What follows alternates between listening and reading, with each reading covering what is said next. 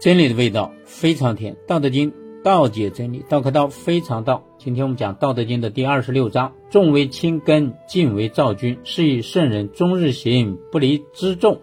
虽有荣冠，燕处超然。奈何万圣之主而以身轻天下？轻者失本，躁者失君。重为轻根，静为躁君啊，就是说啊，分量大的可以作为分量小的物体的这种根基，这样才会稳定；静止不动的呢，可以作为躁动不安的主宰。是以圣人终日行，不离辎重。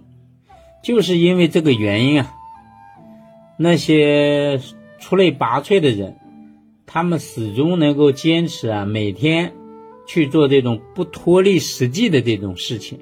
比如说，他们出门啊，啊，有一种车过去那种车啊，他就拉着他的生活用品呀，甚至说军用物资啊，那么这样分量很重的这种事情，他每天都在做。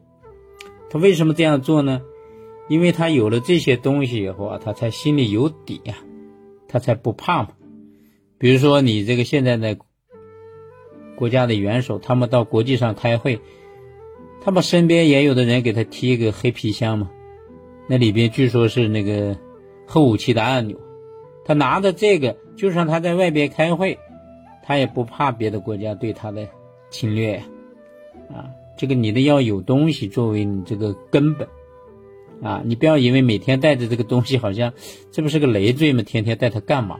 哎，你拿着这个，反而你心里是坦然的。这就谁有荣冠，燕处超然。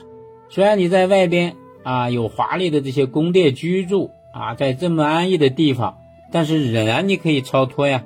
为什么？因为你心里有底呀。你你出门你带东西的呀，啊，你不怕呀。啊，就算没有这种环境，你有自己所随身携带的这些生活物质和军用物质，你现在心里有底的，啊，所以意思就是说，做任何事情啊要慎重，啊，要这个要有有根，啊，就算你出门带很多的东西，好像有点累赘，但是它方便，啊，你心里踏实。